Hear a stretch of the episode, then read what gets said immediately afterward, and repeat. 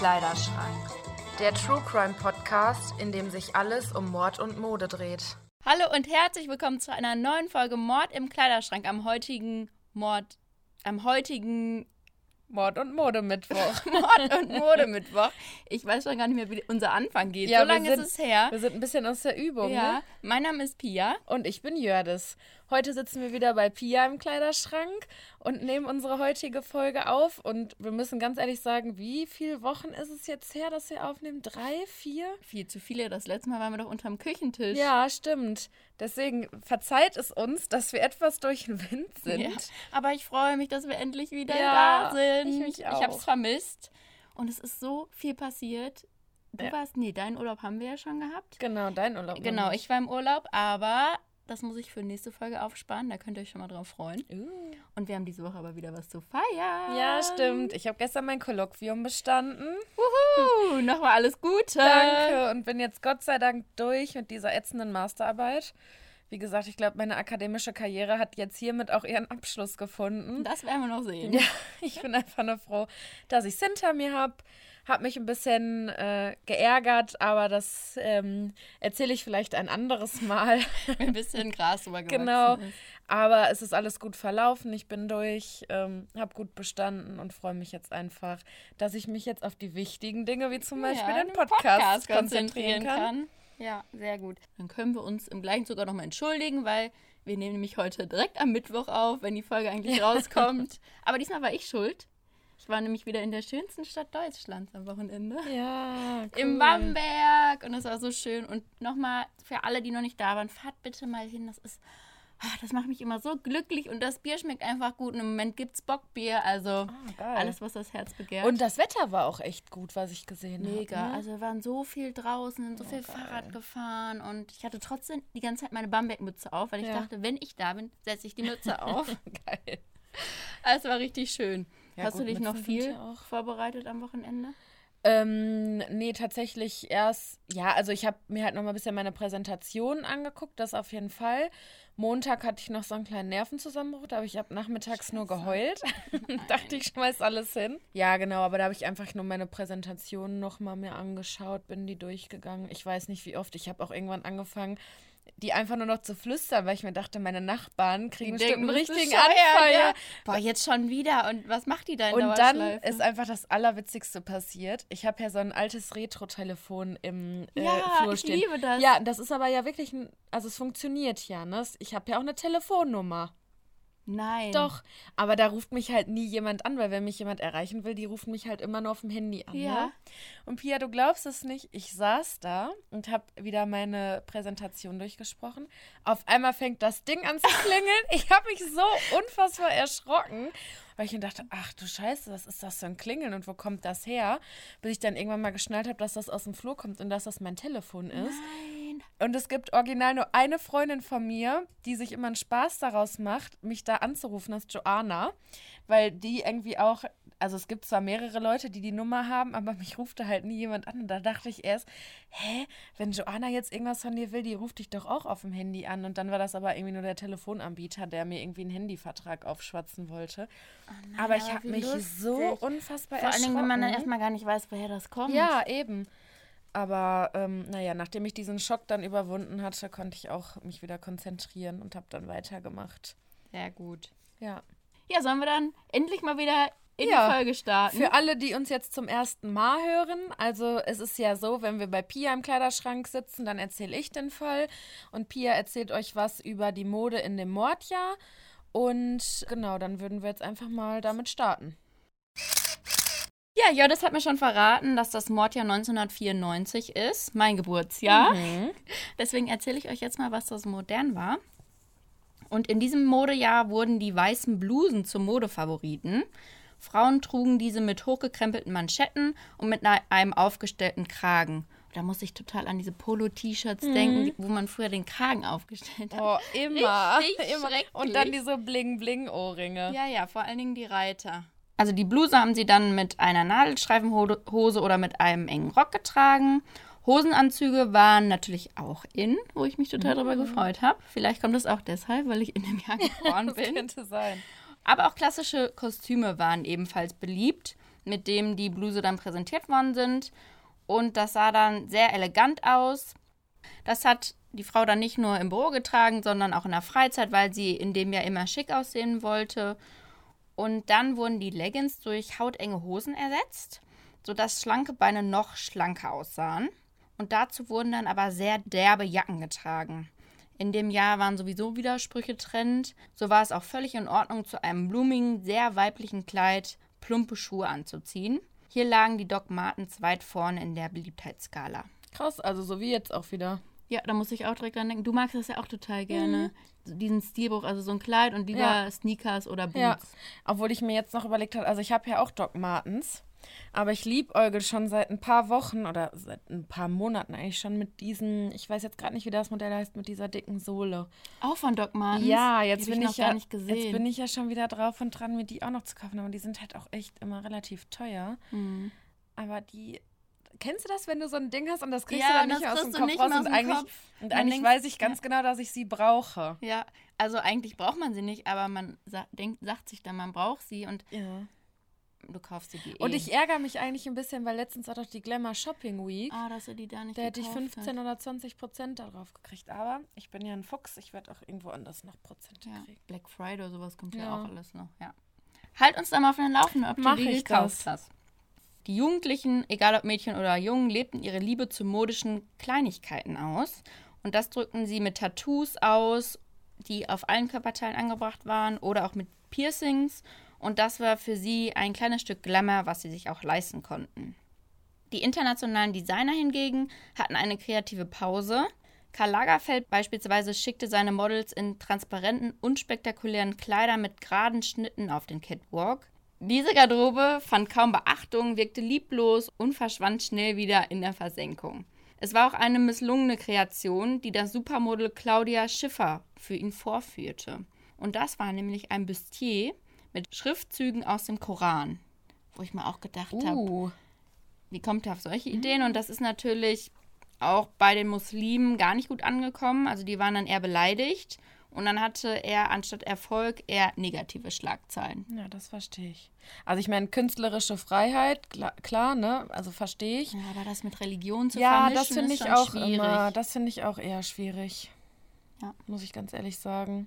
Ja, also in dem Jahr war nicht so viel los, deswegen bin ich jetzt mal gespannt, was du uns für einen Fall mitgebracht hast. Also ich glaube, ich kann schon mal so viel erzählen, dass es sich diesmal nicht um einen Mordfall handelt.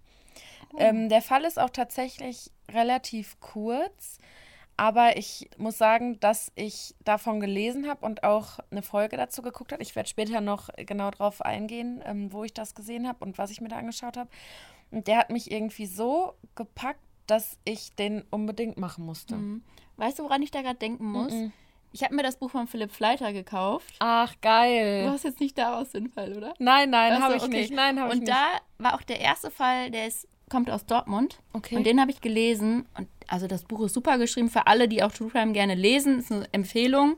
Und da war es auch ein Fall, was kein Mord war, aber der hat mich so gepackt. Mhm. So dieser ganze Hintergrund, dass ich gedacht habe, boah, so einen muss ich mhm. auch mal erzählen, weil einfach auch oft, gerade auch wenn so Lügengeschichten oder auch andere Straftaten, was da oft hintersteckt, das fand ich echt fesselnd. Heftig, ne? Ja. Aber jetzt bin ich gespannt, was du uns für einen Fall mitgebracht hast. Ja, ich fange jetzt einfach mal an. Der 1. August 1994 war ein extrem heißer Montag. In einer kleinen Stadt irgendwo in Deutschland stand das Highlight des Jahres bevor, die 600-Jahr-Feier der Stadt. Und jeder, der vom Dorf kommt oder aus einer kleinen Stadt, weiß, was das bedeutet. Saufen. Genau. Äh, wir kennen das ja auch von früher von der Kirmes. Das war dann der Höhepunkt eines jeden Sommers. Die meisten Leute haben sich dann halt auch wirklich für diese Zeit Urlaub genommen. Wir nicht, weil wir waren noch Schüler, aber wenn man ein bisschen älter war und äh, einfach um den Kater am nächsten Morgen auszuhalten zu können und eben abends weiter zu trinken. Aber das nur am Rande. Man kann sich also wirklich vorstellen, dass in dieser Kleinstadt absoluter Ausnahmezustand herrschte. Die Stimmung an diesem Tag war ausgelassen, der Duft von Bier und Würstchen vermischte sich mit den üblichen Kirmesgerüchen. Diese waren aufgrund des heißen Wetters besonders intensiv wahrzunehmen und die Luft war zum Schneiden. Man muss sich das ganze Szenario so vorstellen. Alt und jung, Männer und Frauen, arm und reich sitzen auf einfachen Bierzeltgarnituren, trinken ein bis zwölf Bier, bei dem Wetter vermutlich noch mehr als sonst und das stieg ihnen sicherlich auch aufgrund der Hitze schnell in den Kopf und singen und grölen. Kinder sitzen auf Attraktionen wie einem Karussell, die Frauen tanzen vor der kleinen Freiluftbühne. Die Stimmung war ausgelassen und mit dem steigenden Alkoholpegel steigt meistens auch das Gefahrenpotenzial von solchen Veranstaltungen. Oh ja. Ne? Hm. Ich glaube, das haben wir auch schon das ein oder andere Mal kennengelernt. Entweder geraten in Anführungszeichen verfeindete Mannschaften aneinander, egal ob es jetzt Fußball, Handball oder irgendwelche anderen äh, sportlichen Mannschaften sind. Man gerät mit einem Fremden in einen Konflikt oder stürzt betrunken von den Bierbänken. Jetzt habe ich mir als Notiz geschrieben. Ich glaube, da gibt es so einige solcher Geschichten, die wir erzählen können, oder Pi? Auf gar keinen Fall. Wobei es da oft gar nicht auch um uns selbst geht, also von der Bierbank. Nee, generell, sondern von irgendwelchen anderen Leuten, die halt irgendwie blöd gestürzt sind und sich dann auf einmal irgendwie einen Fuß gebrochen ja, oder haben. Kreuzbrand, oder so. Genau. Landriss oder, oder der auf dem Oktoberfest, der, okay, der ist nicht gefallen, aber der ist von der Bank halt einfach umgefallen auf den Tisch, hat sich in eine komplette Käseplatte gesetzt, nein. ist einfach aufgestanden und hat weitergetanzt, ist den ganzen Tag dann mit dem Käse am Po rumgelaufen. Oh das war auch richtig lustig. Ja. Aber diese Bänke sind halt auch einfach gefährlich. Ja, und vor allen Dingen, wenn du halt bei, keine Ahnung, 35 Grad oh. dann das zweite Bier auf hast, meist, hast du meistens sowieso auch schon einen Schlappen. Das stimmt. Naja, meistens muss dann auch die Polizei anrücken, um den Streit zu schlichten. Das war jetzt in diesem Falle nicht so, aber es geht einfach so ein bisschen so darum, mal so ein bisschen das Feeling für diese Atmosphäre zu bekommen. Aber in diesem Falle war es ganz anders. Alle Leute schienen friedlich miteinander zu feiern. Es waren an diesem Montag überwiegend ältere Männer auf dem Fest, die in der Dorfgemeinde hoch angesehen waren. Sie alle standen mit beiden Beinen fest im Leben, hatten gute Jobs, waren verheiratet und hatten Kinder, also so richtige Vorzeige-Vorstadtmänner. Zur Belustigung und zum Anheizen der Stimmung spielte eine Blaskapelle mit acht Mitgliedern auf diesem Volksfest. Die Mitglieder der Blaskapelle kamen auch aus dem Dorf und waren genau wie ihre Zuschauer Vorzeigevorstadtmänner, die fast alle Ehefrauen und Kinder hatten. Sie waren alle integrierte Mitglieder dieser Dorfgemeinschaft. Unter anderem arbeiteten sie für Versicherungen, führten Autohäuser oder übten einen handwerklichen Beruf aus. Sie hatten den Auftritt auf dem Volksfest schon eine Weile geplant und dafür geprobt. Ihre Ehefrauen malten ihnen mit Schminke weiße Gesichter, rote Wangen mit Rouge und dazu trugen sie schwarze Perücken und falsche Bärte. Außerdem wurden ihnen übertriebene Augenbrauen mit schwarzem Kajal ins Gesicht gezaubert. Sie wollten zur Ehre der Stadt würdevoll aussehen, wobei es bei diesen heißen Temperaturen eher unglücklich wirkte, zumal die Männer alle ein bis zwei Bier zu viel getrunken hatten. Sie spielten also schwitzend mit aufgeknöpften und am Körper klebenden Hemden, betrunken und nach Bier stinkend auf dem besagten Volksfest mit ihrer Blaskapelle fröhliche Lieder. So viel erstmal dazu, um Eindruck zu erhalten, in was für einer Situation sich die 17 Jahre alte Lisa befindet. Ich habe ehrlich gesagt keinen Namen gefunden und ich habe mir jetzt auch einfach nur irgendeinen ausgedacht. Mhm. Allerdings ist Lisa nicht dort, um mit ihren Freunden das Fest zu genießen und selbst zu feiern, sondern sie kellnert dort, um sich ihr Taschengeld aufzubessern und mit ihrem Freund in den Ferien durch Europa reisen zu können. Wahrscheinlich waren ihre Eltern auch froh darüber, dass sie sich nicht mit ihren Freunden dort betrank, sondern nüchtern blieb und arbeitete. Sie wollte nach ihrem Abitur, was im nächsten Jahr bevorstand, in Berlin oder München Medizin studieren. Lisa war ein hübsches Mädchen.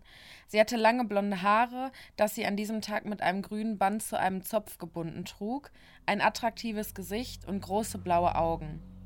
Sie war wie immer fröhlich und durch ihre offene Art und vielleicht auch ihr gutes Aussehen bekam sie eine Menge Trinkgeld. Es war wie gesagt ein extrem heißer Sommertag und somit trug Lisa nur ein weißes T-Shirt ohne BH darunter, eine enge Jeans und eine Sonnenbrille. Da die Band schon eine Weile gespielt hatte, brauchten sie eine Pause. Während dieser Pause wurden durch den DJ ein paar Klassiker wie Michael Jackson aufgelegt, um auch in der Pause die Stimmung nicht zu verderben. Die Männer gingen nun backstage hinter die Bühne. Dieser Bereich wurde allein durch einen großen, schweren schwarzen Vorhang von dem Treiben vor der Bühne getrennt. Von den Menschen getrennt, die dort lachten, tranken und sangen. Die Bühne bestand aus Holzbrettern, die ihre besten Tage schon hinter sich hatten. Sie waren staubig und Lisa wurde zu dieser Zeit damit beauftragt, den Männern frisches Bier zu bringen, da so ihre Zigaretten besser schmeckten, die sie in den Pausen rauchten. Sie brachte also das für sie viel zu schwere Tablett zu den Männern, bis es passierte. Lisa verlor das Gleichgewicht, rutschte aus und fiel nach hinten. Das gesamte Bier, das sich zuvor auf dem Tablett befunden hatte, hat sich über sie, insbesondere über ihr weißes T-Shirt, verschüttet. Und ich glaube, wir wissen alle, was passiert, wenn man ein weißes T-Shirt anhat und da irgendwas Nasses draufkommt. Und kein BH anhat. Genau. Verletzt, aber durch das Bier wurde ihr weißes Shirt komplett durchsichtig und da sie kein BH trug, war ihr diese Situation sehr unangenehm. Sie fing beschämt an zu lächeln, bis sie die seltsamen Blicke der Männer wahrnahm. Sie hörten auf zu reden und starrten auf Lisas Brüste. Dann kam ein Mann auf sie zu und streckte die Hand nach ihr aus, und dann begann ihr Martyrium, während die Leute ein paar Meter weiter tanzten und feierten und nichts von der Situation mitbekamen. Kurze Zeit später ging auf dem ortsansässigen Polizeirevier ein Notruf ein.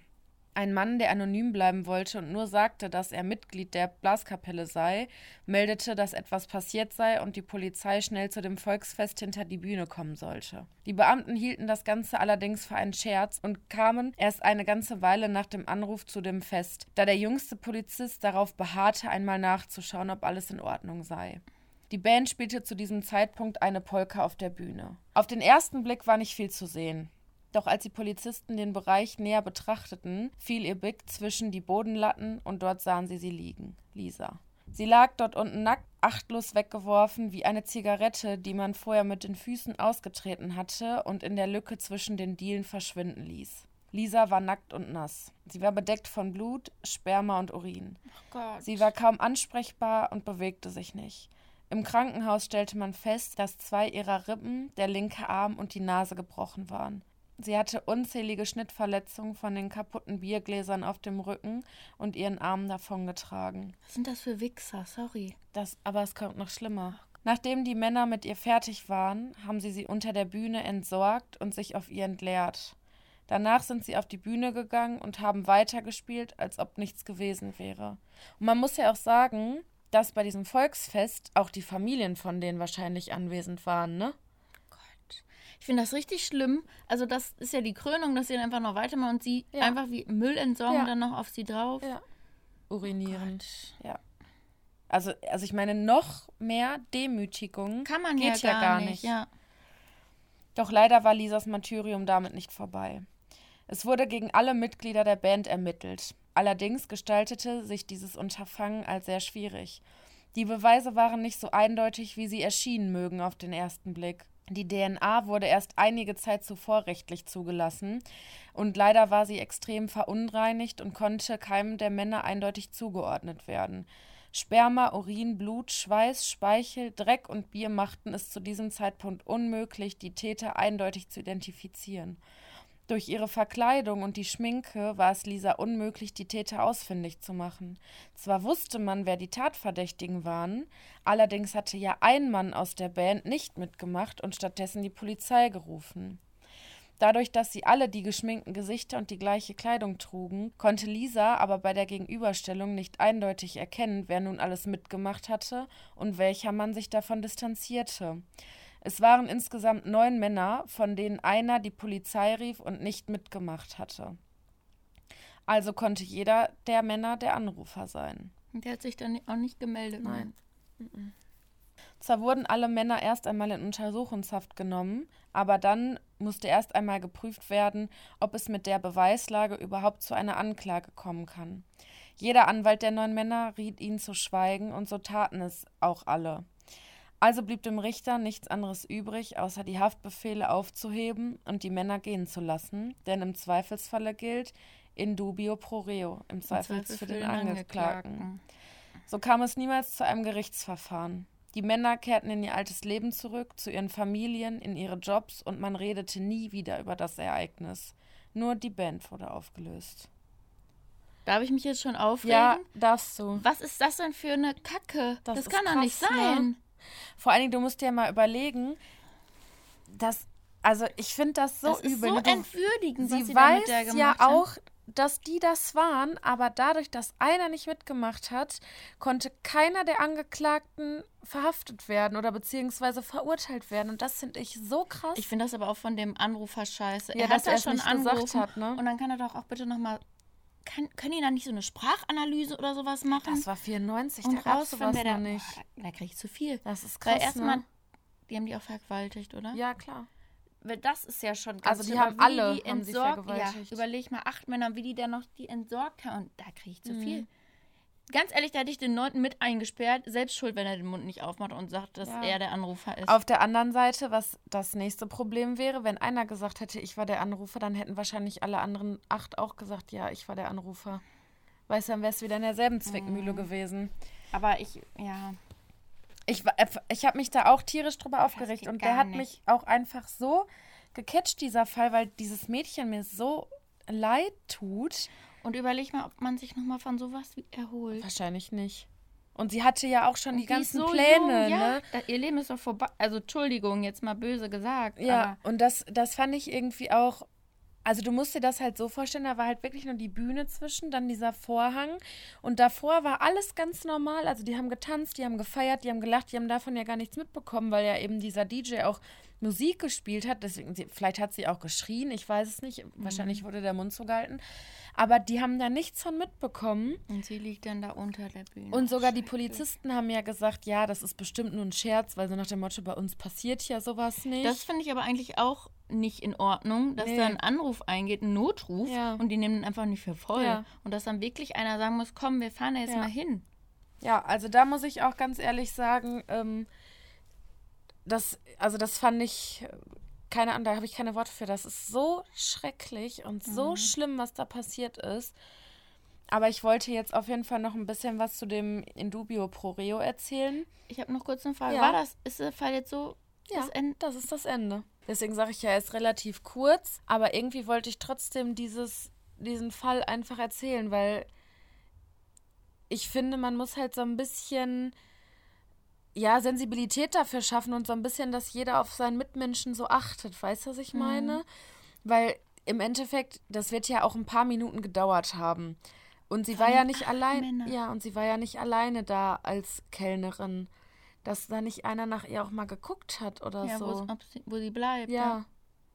Schrecklich. Ah, tut mir richtig leid. Ja, und was ich auch schlimm fand, das habe ich jetzt rausgelassen, aber ich habe halt auch gelesen, aus äh, welchen Körperöffnungen die überall da die Proben entnommen haben und so, ne? Und dann, wofür hast du es gemacht? Ja. Für nichts. Ja. Also, Ja, und vor allen Dingen, das finde ich so krass an dieser menschlichen Psyche. Also ich meine, das sind ja ganz normale Männer. Und dann auf einmal nur, weil die da irgendwie Brüste sehen, weil sie sich das, das Bier da drüber gekippt hat, dass dann auf einmal so ein Schalter umswitcht. da kommt Und ja dann noch auf- Alkohol und sowas, glaube ich. Ja, klar, zu, aber, das ist, das ist ja, und dann hat das wahrscheinlich irgendwie so eine Gruppendynamik angenommen und dann hat, haben alle, Mhm. Haben alle mit- mitgemacht, Bis auf ja. einer halt und der hat aber dann irgendwie seine Leute auch nicht verpfiffen, wo- wobei ich das auch nicht verstehen kann, weil ganz ehrlich, wenn meine Freunde sowas gemacht hätten, die hätte ich aber alle angezeigt, weißt ja, du, was ich ja, meine? natürlich, das geht nicht. Irgendwo sind auch ähm, mal Grenzen überschritten. Ja, also ich meine, wenn, wenn du jetzt aus Das eine irgendwas machen würdest, ja. ne, dann ist das die eine Sache. Also dann muss man, muss man da vielleicht zweimal drüber nachdenken, aber bei sowas, Das geht gar nicht. nee. Oder ich hätte dich versucht zu stoppen. Ja, genau. Ahnung. Aber wahrscheinlich hätten die ihn dann auch nur verprügelt. Weil ich glaube, in dem Augenblick kommst du dann wahrscheinlich vor so ein, durch so ein, also die haben dann so einen Tunnelblick. Ja, aber der hat ja schon einmal den an. Mund aufgemacht, Ja. hat angerufen. Ja. aber was aus der geworden ist, weiß man nicht. Ne? Das ist auch wirklich nur so ein ganz kurzer Artikel. Ich er- erzähle aber gleich, wie gesagt, woher ich das habe. Also erstmal wird der Indubio pro reo auch Zweifelssatz genannt. Und das kommt immer zum Ausdruck, wenn in einem Strafprozess ein Angeklagter nicht verurteilt werden darf, wenn dem Gericht eben Zweifel an seiner Schuld bleiben. Es ist zwar im deutschen Recht nicht gesetzlich normiert, aber wird aus verschiedenen Artikeln abgeleitet. Unter anderem aus dem Grundgesetz Artikel 103 Absatz 2, Artikel 6 Absatz 2 aus dem EMRK Konvention zum Schutze der Menschenrechte und Grundfreiheiten und der deutschen Strafprozessordnung Paragraph 261. Dieses Prinzip kann auf Aristoteles zurückgeführt werden, Dieser gehörte zu den bekanntesten Philosophen, Naturforschern und Universalgelehrten der gesamten Geschichte eigentlich. Es wurde schon in der griechischen Rechtsauffassung berücksichtigt und in Deutschland wurde er erst ab 1631 eingeführt, als die Hexenverfolgung überhand nahm. Mhm. Jetzt habe ich hier nochmal eben ganz kurz noch ein Zitat, weil ich das ganz interessant fand, aber das konnte ich auch ehrlich gesagt nicht so in meinen Worten wiedergeben. Und zwar der Grundsatz im Zweifel für den Angeklagten ist keine Beweisregel, sondern eine Entscheidungsregel. Er bezieht sich auf die rechtliche Behandlung von nicht auslösbaren Zweifeln am Vorliegen der tatsächlichen Voraussetzung von Tatbestandsmerkmalen. Der Satz sagt dem Gericht nicht, wann es Zweifel haben muss, sondern nur, wie es zu entscheiden hat, wenn es Zweifel hat. Das Gericht muss von mehreren möglichen Schlussfolgerungen nee. aus der Beweisnahme nicht die dem Angeklagten günstigste wählen, sofern sich hierzu keine konkreten Anhaltspunkte ergeben, da der sogenannte Grundsatz der freien Beweiswürdigung gilt. Das heißt, dass das Gericht jedem einzelnen Beweis frei eine Bedeutung zumessen darf. Wenn das Gericht von einer dem Angeklagten ungünstigeren Schlussfolgerung überzeugt ist, darf und muss es vielmehr diese der Urteilsfindung zugrunde legen. Der Grundsatz im Zweifel für den Angeklagten wird nicht bei der Beweiswürdigung angewendet, sondern erst dann, wenn nach abgeschlossener Beweiswürdigung noch Zweifel bleiben. Hm. Also ist ja auch wieder das auch Auslegungssache ja, dann ist. Genau. Ja. Also ich finde ja auch gut, dass es sowas gibt. Das ist ja auch ein Schutz für die ja, Angeklagten, natürlich. wie dass jemand nicht zweimal für dasselbe Verbrechen, Verbrechen mhm. verurteilt werden kann, aber oder angeklagt werden kann. Aber trotzdem in so einem Fall. In dem Fall ist das krass. Boah, dann ne? macht einem das einfach nur wütend. Vor allen Dingen, wenn du dir überlegst, dass also natürlich, es darf kein Unschuldiger ins Gefängnis kommen, aber dafür, dass dann acht weitere, also acht frei Straftäter sind, ja. frei sind. Und ich meine, das war ja nicht nur Vergewaltigung, ne? Das war ja auch Körperverletzung und wahrscheinlich auch Freiheitsberaubung oder sowas, ne? Weil sie ja auch nicht da weggekommen ist. Also, das finde ich schon echt richtig übel. Naja, diese Geschichte wurde auf jeden Fall von dem Rechtsanwalt Ferdinand von Schirach erzählt. Und es war einer seiner ersten Fälle als Rechtsanwalt. Der hat äh, mehrere Arbeit über mehrere Bücher über seine Arbeit geschrieben, unter anderem das Buch Verbrechen, aus dem ich diesen Fall habe. Das kann ich auch auf jeden Fall nur empfehlen. Und es gibt mittlerweile auch die Verfilmung dazu ähm, bei Netflix mit Moritz Bleibtreu. Die ist auch sehr gut. Ja, habe mhm. ich noch nicht gesehen. Ja, ist Wie dann einfach? Verbrechen. Ah, okay. Und bei diesem Buch, also ich weiß jetzt gerade nicht, wie die anderen heißen, aber ich habe, ich glaube, zwei davon. Da ist quasi, erzählt er die Fälle, die er gemacht hat, in so Kurzgeschichten. Also er fasst das dann so ganz kurz zusammen und er ist halt eben, wie gesagt, ein Rechtsanwalt in Berlin. Und es kann sogar sein, dass das sogar sein erster Fall war und er war eben der Rechtsbeistand von einem der Männer. Und das ist halt wieder das. Na, die ne? andere Seite ja. auch, ja, das ist ja schwierig. Und er hat dann halt eben seinem Mandanten auch dazu geraten zu schweigen und er hat das mit einem Studienkollegen, meine ich, zusammen gemacht.